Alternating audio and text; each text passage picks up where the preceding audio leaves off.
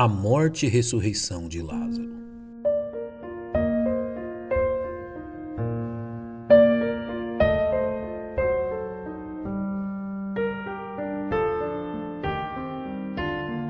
Quanta tristeza encontrou Jesus naquele dia em Betânia. Alguns dias antes, o mestre ficara sabendo da enfermidade de seu amigo Lázaro, irmão de Maria e Marta.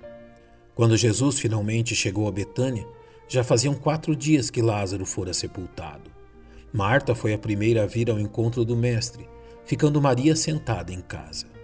Devido à sua proximidade com Jesus, Marta expôs publicamente o que havia em seu coração, revelando ao mesmo tempo sua confiança e desapontamento. Senhor, se tu estivesses aqui, meu irmão não teria morrido. Mas também agora sei que tudo quanto pedirdes a Deus, Deus te concederá. Jesus deu a Marta a maior motivação possível de ser entregue a alguém que chora pela perda de um ente amado. Eu sou a ressurreição e a vida. Quem crê em mim, ainda que esteja morto, viverá. O encontro com Maria foi ainda mais dramático, pois lançando-se aos pés do Mestre, Maria acaba por repetir a mesma percepção demonstrada por sua irmã: Senhor, se tu estivesses aqui, meu irmão não teria morrido. Neste dia, Jesus demonstrou ao mesmo tempo sua perfeita humanidade, aliada à sua infinita compaixão por suas criaturas. Todo o cerco ao redor do Mestre passou a prantear a perda de Lázaro, levando Jesus a compartilhar da tristeza e dor daquele povo.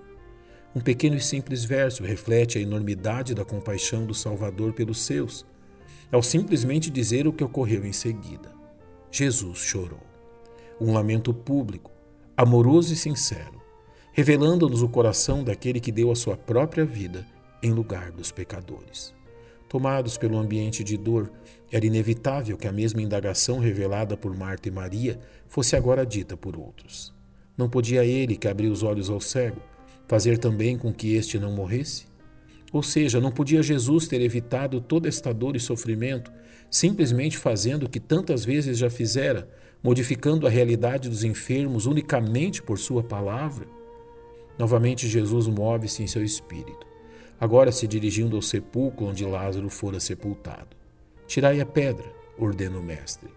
Imediatamente seguido pelo rogo de Marta, temerosa da exposição pública do cadáver já em decomposição de seu irmão. Não te hei dito que, se creres, verás a glória de Deus? Respondeu firmemente Jesus. Ao ser retirada a pedra, Jesus eleva ao Pai uma oração, repleta de uma intimidade e confiança que somente o Filho unigênito poderia manifestar. A segunda grande ordem é dada, não agora aos homens que lhe rodeiam, mas a um cadáver sepultado e atado por faixas. Lázaro, sai para fora.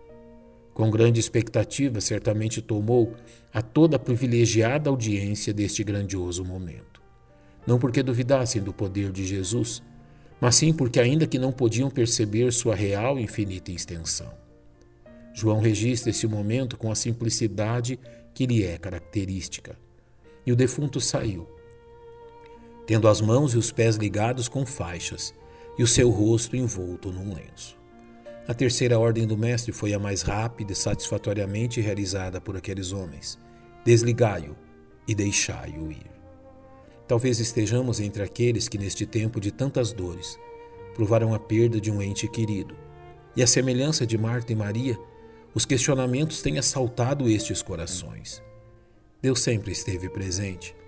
Infelizmente, a dor em nosso coração não permitiu que contemplássemos Sua maravilhosa presença. Descansemos em Sua promessa.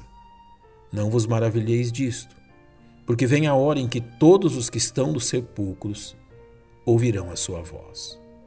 Logo ele voltará a dizer: Tirai a pedra.